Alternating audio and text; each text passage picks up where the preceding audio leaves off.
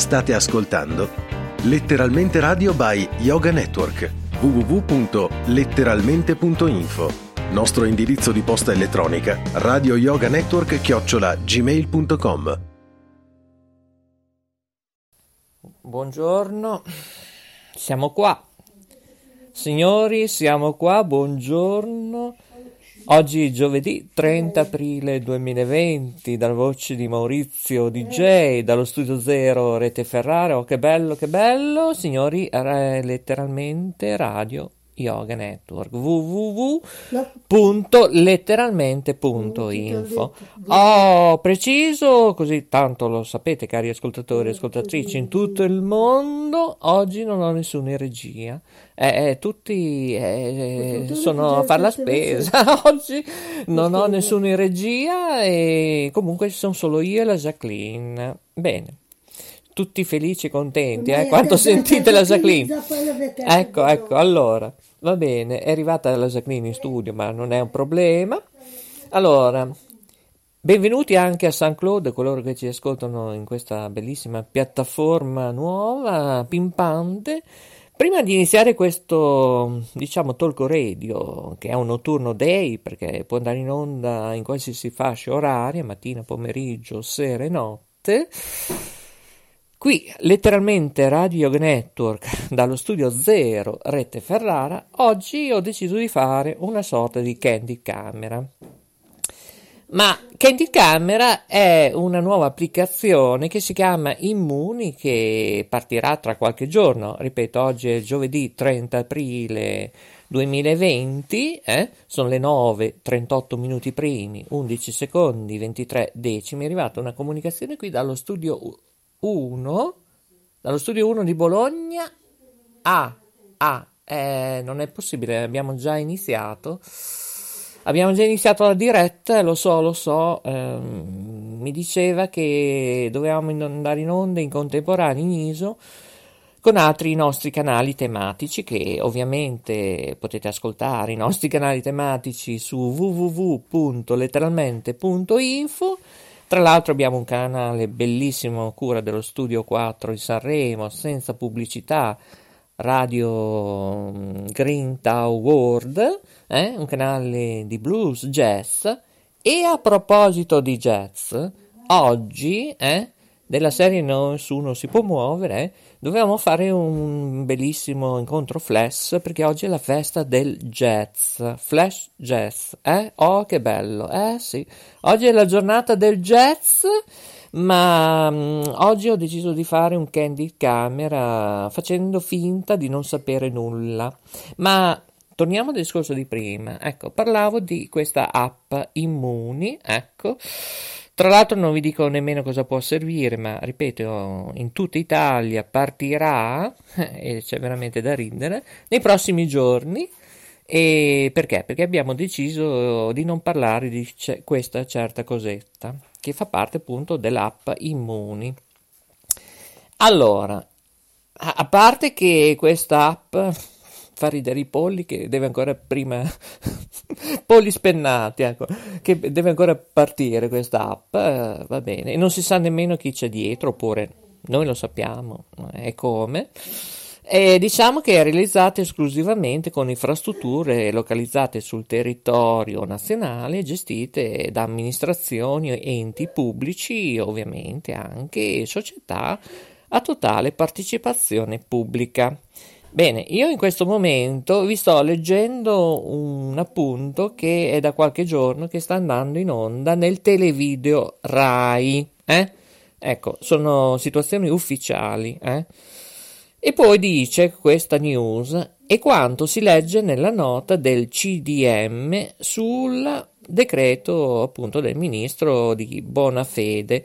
Tra l'altro ieri sera eh, ieri sera era mercoledì, dovevano dare delle news eh, proprio sulla privacy di questa app che si chiama Immuni e così eh, non si sa ancora nulla. Ma tra pochi istanti, eh, se avete visto quello che abbiamo scritto, postato in anteprima e detto, comunicato anche da alcuni nostri editori, eccetera, ci sarà proprio il ministro, appunto, Conte, che illustrerà delle news in edizione straordinaria di alcuni fatti che si stanno un po' così, accadendo qui in Italia e tra pochi istanti, intorno alle ore 10 del mattino, eh, sono le ore 9.41, pertanto questa trasmissione oggi eh, è breve, ve lo dico Beh. subito, e così in anteprima, è contenta anche la Jacqueline,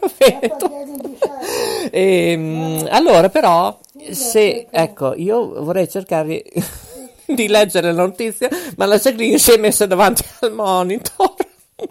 Perché sta facendo le pulizie, ecco, sta facendo le pulizie.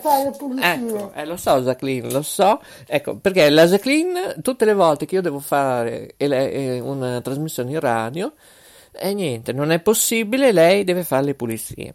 Allora, dice però questo comunicato nel, sulla RAI Televideo eh, che da fine 2020 tutti i dati nostri, insomma, chi vorrà avere questa app saranno depennati, cioè cancellati. Eh? Lo dico per tutti coloro che ci ascoltano in tutto il mondo. Dirà, ma, eh, ma lo so, lo so, Jacqueline, no. calma, calma, ci vuole calma oggi. Già che siamo nel difficile, capisco. allora, ecco, si è spostata la Jacqueline. Oh, bene. L'uso delle app cioè di questa app che è gratuita, ecco, sembra che parla solo in inglese, ma io non ho ancora mm, nulla di certo, spero che sarà multilingue, perché in Italia c'è di tutto, di più, eh? non solo italiani, eh? ci sono tutti, eh? tutte le razze dei vari paesi, delle varie etnie. Ecco c'è la Jacqueline, ovviamente, ecco, ecco, si è spostata.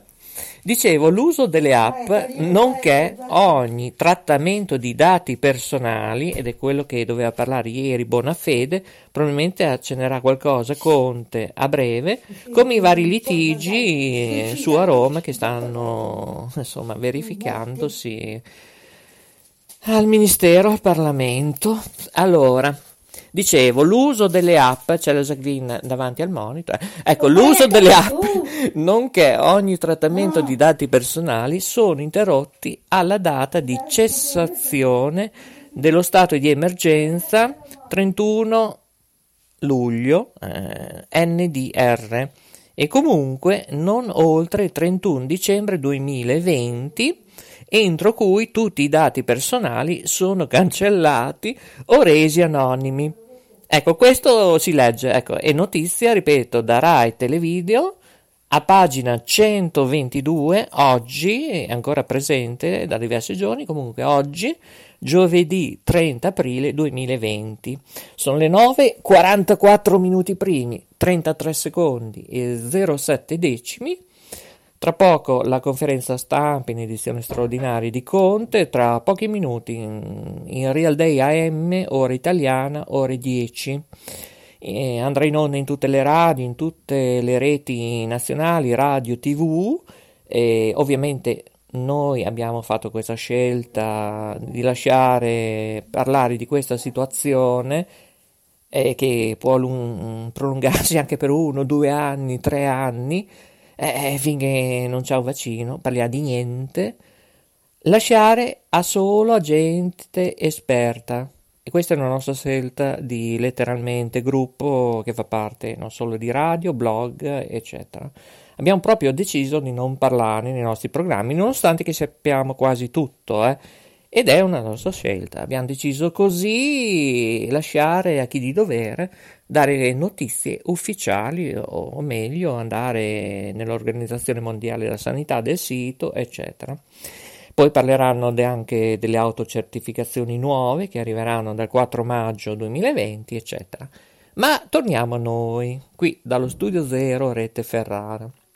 Allora, oggi ho deciso proprio così, eh, questa notte diciamo, ma io voglio sentire qualcosa, qualcosa di questo genere. Bene, bene. E io ho pensato, allora, Perché? Eh sì, infatti la Jacqueline dice, io penso troppo, eh, lo so, lo so, però a volte succedono delle situazioni molto strane in Italia e va bene, comunque cominciamo, eh.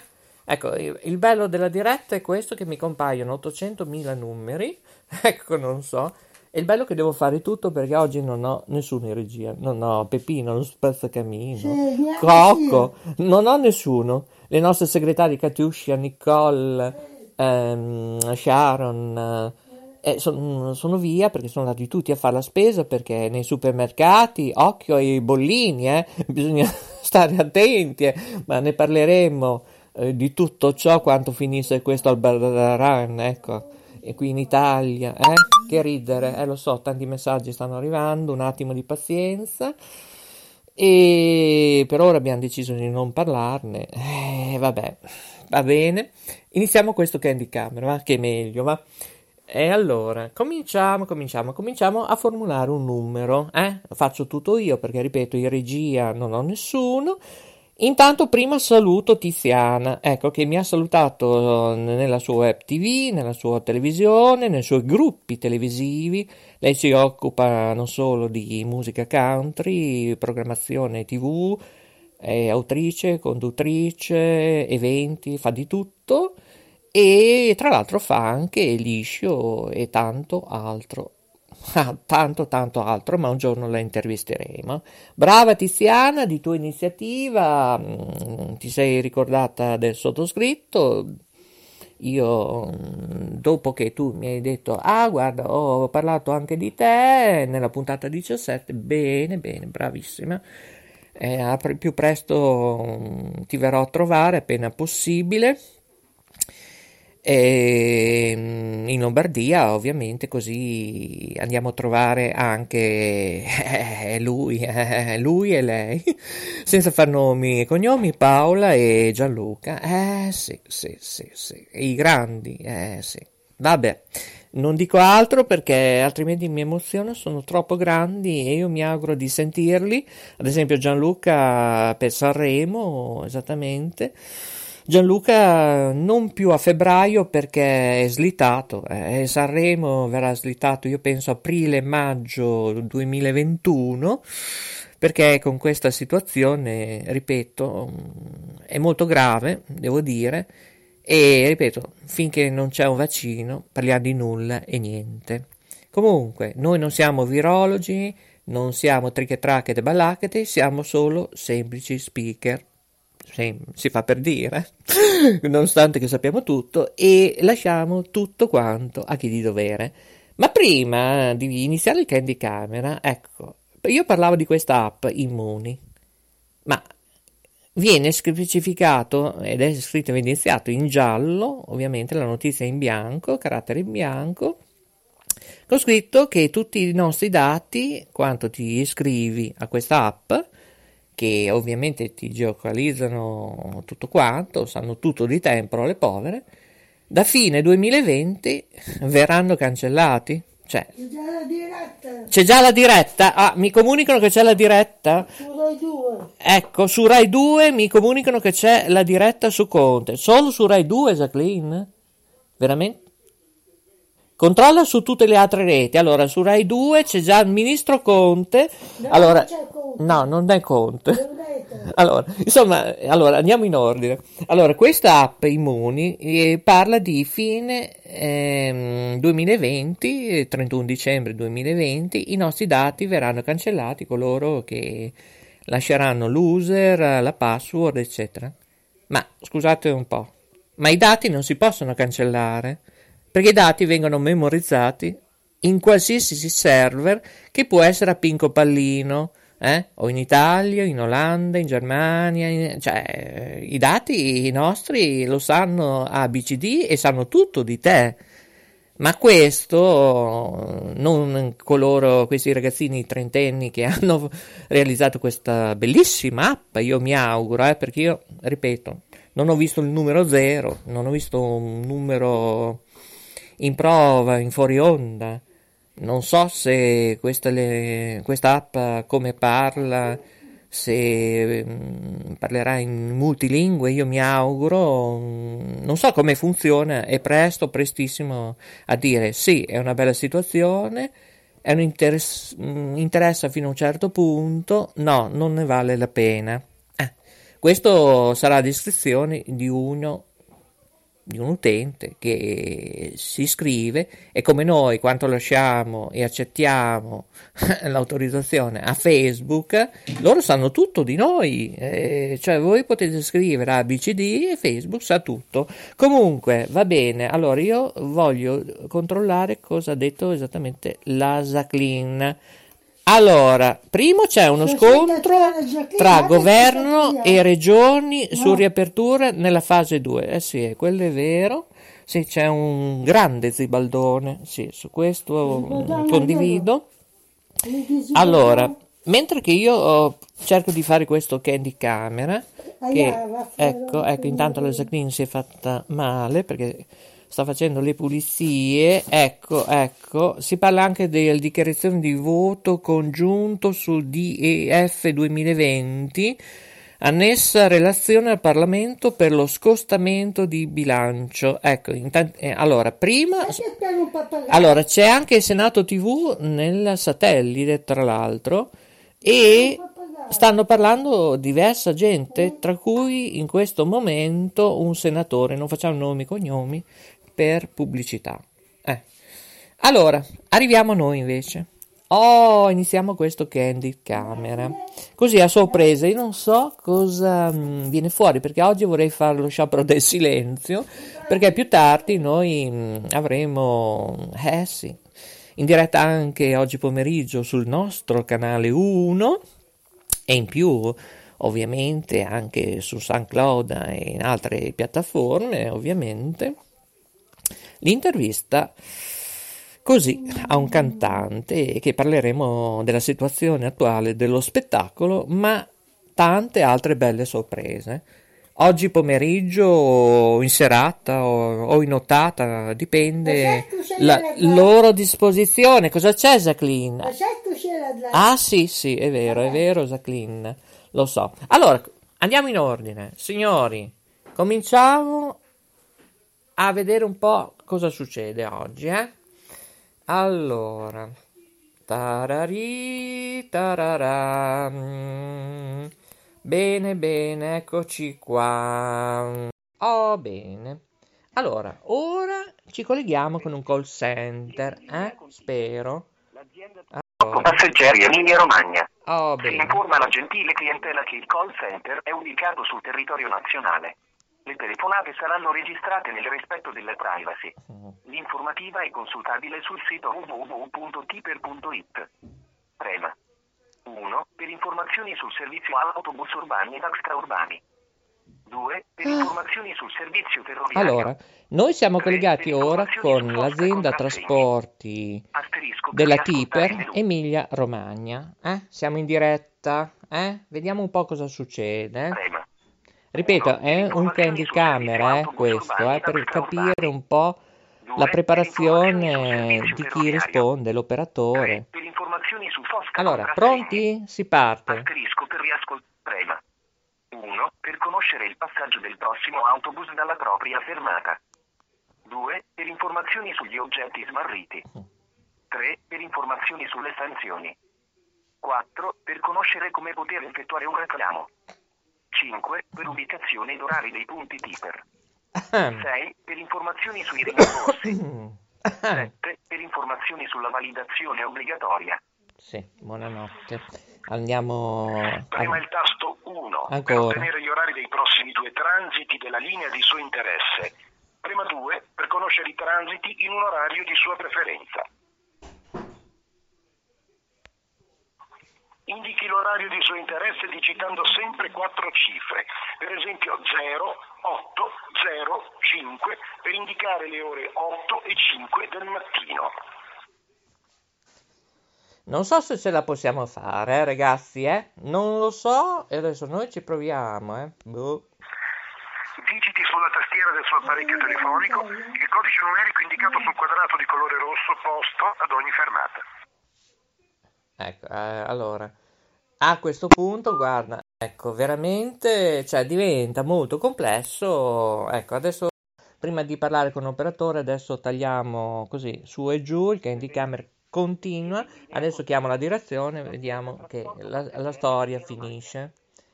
La gentile clientela Sì. che call center è ubicato sul territorio nazionale. Certo. Le telefonate saranno registrate nel rispetto delle Allora, ricordo che siamo in linea con la Tipper Call. Center. Prema 1. Per informazioni sul servizio autobus urbani ed extraurbani. 2. Per informazioni sul servizio ferroviario. 3. Per informazioni... Prema 1. Per conoscere il passaggio del prossimo autobus dalla propria fermata. 2. Per informazioni sugli oggetti smarriti. 3. Per informazioni sulle sanzioni. 4. Per conoscere come poter effettuare un reclamo. 5. Per ubicazione ed orari dei punti Tipper. 6. Per informazioni sui rimborsi. 7. Per informazioni sulla validazione obbligatoria. Presti gentilmente in attesa Ding dong! Ecco, vedete che così siamo riusciti?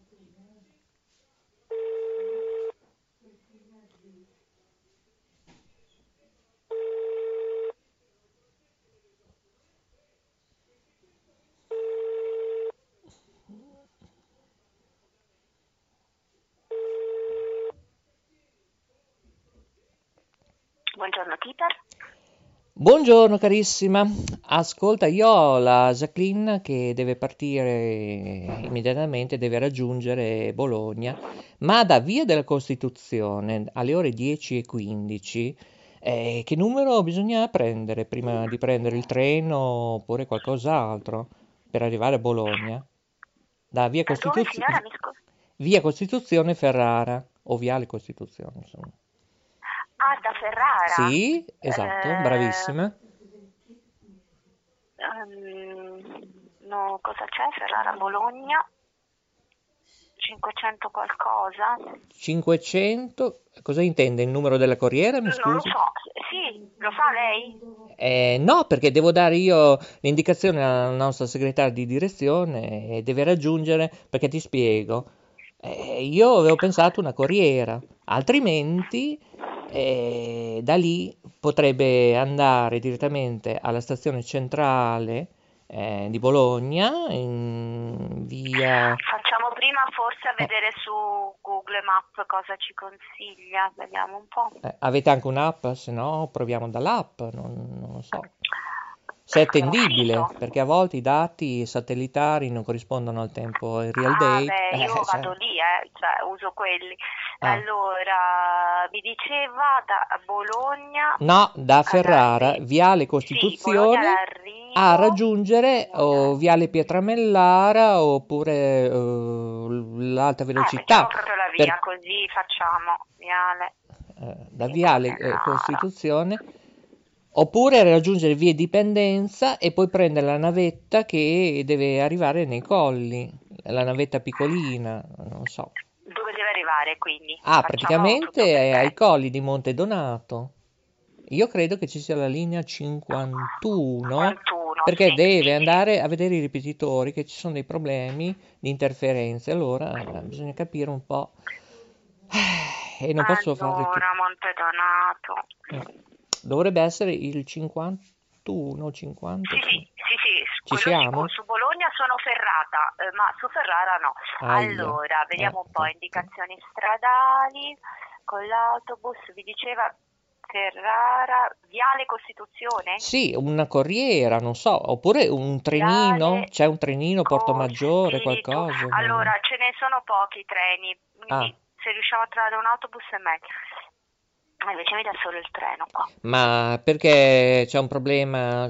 Pochi? Perché? Per quella situazione che sappiamo? Sì, sì, per la sì, sicurezza? sì, sì. Ah, ho capito. Qua mi dà solo i, i treni, solo i regionali. Ma eh, mi scusi, ma eh, questi strano. qua dai treni, scusami, eh, fanno eh, salire a- abbonati ovviamente di Trenitalia e Triche Track e Ballacche solo alcuni, alcune persone oppure come funziona Non ne ho questo? la più pallida idea, signora. Aia. Secondo me non lo sa ancora nessuno come funziona.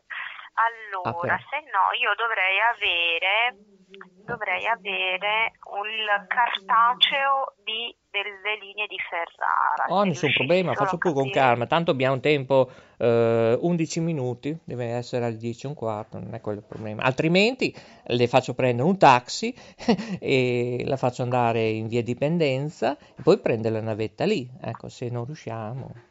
Perché lei tra 5 e 6 minuti bisogna che parte, perché non, non ce la fa, se no... Che pazienza. Eh, sì, mm, Ci vuole una grande pazienza in questa vita materiale. Eh, allora, Voi lavorate bene come call center almeno? In che senso? Eh, ne avrete di tutti i colori ultimamente con Ah, questa beh, situazione, certo. eh, me lo Eh, sì. Allora, vediamo un po', dal sito della Tiper dovrebbe essere... eh, che se non me ne dà, vediamo un po', proviamo. Comunque sì, non sono tantissime anche le, le- le corriere e Aia. poi non so da dove si prendono. Comunque, Ma proviamo scusa, anche il vedere. problema delle navette Dica. allora ne hanno diminuite? No, no, no, no, Eh, il... Eh, almeno il, quello così. eh, Così la facciamo andare su nei colli perché altrimenti eh, No, conviene no, il prendere un taxi, cioè un- una macchina blu. servizio, consulta gli orari, il servizio urbano praticamente è ugualissimo, non è cambiato nulla, solo la sera. Eh, 500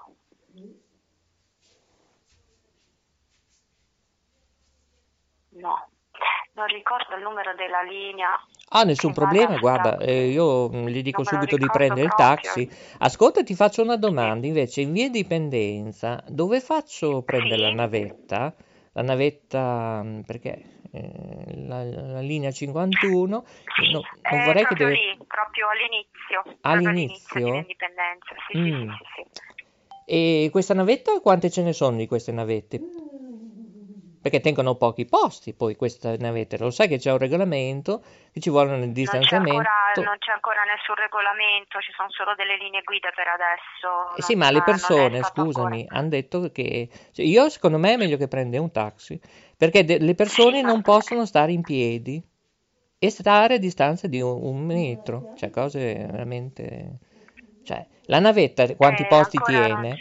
Eh, Una quarantina di Sì, Non c'è posti. ancora nessun regolamento attuativo, ci sono solo delle linee Eh. guida generali. Allora è meglio che gli faccio, non so, gli pago io il taxi, Ok. secondo me è l'unica, perché come fa a arrivare? Eh, scusa, sono già le 10.05, che ore sono? Ah, sono le 10.03, 52 secondi, lei alle 10 e un quarto deve partire. Secondo me è meglio che prenda un taxi da Ferrara e raggiungere Monte Donato. Cosa ne pensa? Ne pensa? Eh, Eh, sì, eh. mh, se no le stavo cercando, ripeto, le, le- corriere e, gli e i treni non sono tantissimi, comunque c'è anche, mh, per quanto riguarda il regionale, può provare a sentire da Trenitalia. Volentieri. A me mi dà solo il regionale adesso. Un forte Allora, abbraccio, ti ringrazio. Giudizio valutativo 10. Grazie per essere in servizio. I miei omaggi, ciao. Pronto? Sì, buona giornata. Grazie, grazie mille, molto gentile di nuovo. Bene. Ecco, allora, questo signori è il candid camera e ripeto, questa è la situazione che è molto così, è molto comica. Mm, Oggi siamo in versione iene. Abbiamo voluto scherzare perché, cari ascoltatori e ascoltatrici, se non vi portiamo un po' di buon umore, cioè veramente, io credo che letteralmente Radio Network è nata per portarvi un po' il sorriso in queste giornate piatte, particolari, eh? Maurizio DJ oggi ha scherzato, spero che sia una bellissima giornata, 10.05, 24 secondi, 09 decimi. Giovedì 30 aprile 2020, io vi saluto, vi aspetto oggi pomeriggio, avremo un cantante, tra l'altro lo diciamo, visto che ci ascoltano non solo in diretta ma anche in versione registrata, ovviamente tra due giorni, tra tre anni, anche su YouTube, siamo ovunque, in tutte le varie piattaforme. E E il bello è questo, grazie anche ai social, eh, su Facebook, eh, ovviamente ci potete ascoltare alcune nostre trasmissioni, ovviamente non tutte al completo, perché è solo un assaggio di quello che offre letteralmente Radio Network. E poi andate sul nostro sito www.letteralmente.info dove troverete una miriade di canali tematici, alcuni e tra l'altro anche dei blog, chat, c'è di tutto, di più e poi è tutto gratuito. Eh signori, è tutto gratuito come l'intervista al cantante emergente che si chiama Codizzi, eh, lo diciamo. No, non ho sete Jacqueline, no, no, no. Eh, bene, eh, lo avremo più tardi, nel pomeriggio in serata, appena possibile, tempo permettendo. Sì, perché gli artisti, eh, ragazzi, trovare non è semplice. Bene, www.letteralmente.info, i migliori saluti dallo studio zero Rete Ferrari è tutto. Salutiamo tutti i nostri studi, Fabio, eh? Coraggio, ritorna con noi a trasmettere, eh? Dallo studio 2 Enna Sicilia. Cristina, studio 3 Firenze, dai su che sei in gamba, eh? In tutti i sensi, eh? Non solo in bellezza. E poi lo studio 4, il magico, il grande Mauro, eh sì, da Sanremo, tra l'altro gestisce anche Radio Green Award, gratis. Oggi è la giornata del jazz, ma gratis anche musica blues, eh? 24 ore su 24, 365 giorni su 365. Anche potete ascoltarlo nella piattaforma gratuita scaricabile tramite iOS oppure Android nei vostri telefonini, PC, tablet. Eh sì, gratis, signori, gratis e senza pubblicità. Oh, che bello, che bello. Giovedì 30 aprile 2020, Maurizio DJ vi augura un buon proseguo con la nostra programmazione, le nostre reti tematiche, radio, televisive, web e ovviamente anche social. I migliori saluti e alla prossima. Ciao a tutti da Maurizio